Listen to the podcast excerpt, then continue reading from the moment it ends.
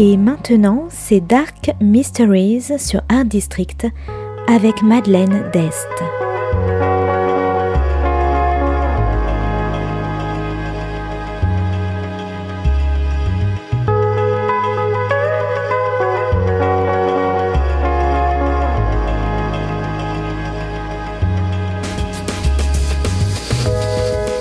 Welcome to Dark Mysteries, a book review show devoted to crime, mysteries, thrillers, and the dark side of human nature.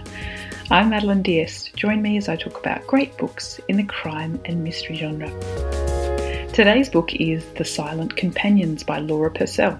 Published by Raven Books in 2017, today's book is all about madness, death, and creepy antiques.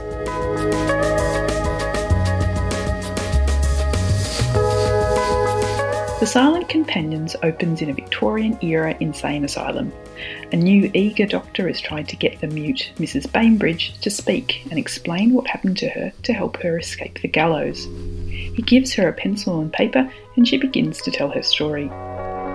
Mrs. Bainbridge, Elsie, was a new bride but is now a new widow en route to her husband's family manor house, which she's never seen before.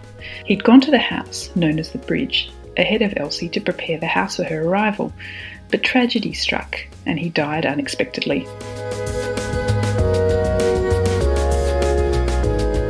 Elsie arrives with her husband's cousin Sarah and finds the house and the village around it drab and miserable, and the locals are hostile to those who live at the bridge. As the pregnant Elsie and Sarah explore the house, where doors seem to lock and open themselves and strange noises hiss all night, they find the diary of a previous lady of the house from 200 years ago, a woman who locals claim was a witch and who murdered her own child. They also find inside the attic a silent companion, which is a type of curious fire screen from the 17th century, painted with a lifelike portrait which reminds Elsie of herself. As more tragic events happen inside the house and more silent companions appear, is it the curse of the house or is it Elsie herself?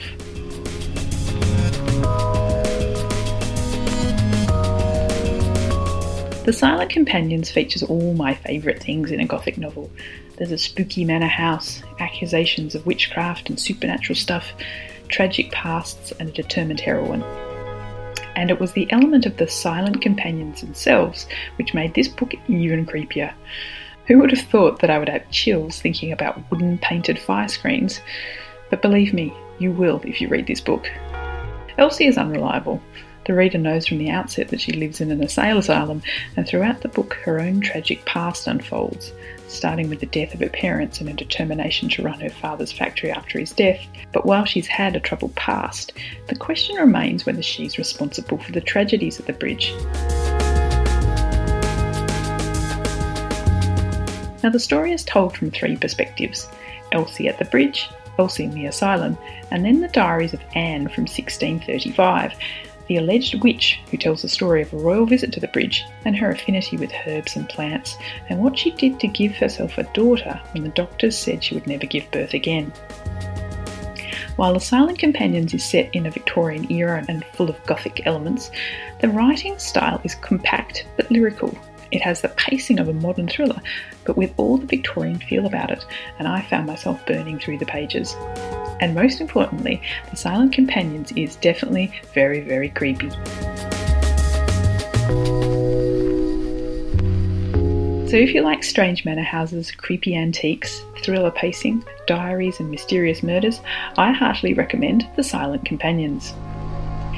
Thanks for listening to Dark Mysteries. If you have any feedback or want to say hello, you can contact me at Art District Radio by email at mde at artdistrict-radio.com. Or if you'd like to listen to past reviews, please go to artdistrictradio.com forward slash podcasts. And until next time, happy reading.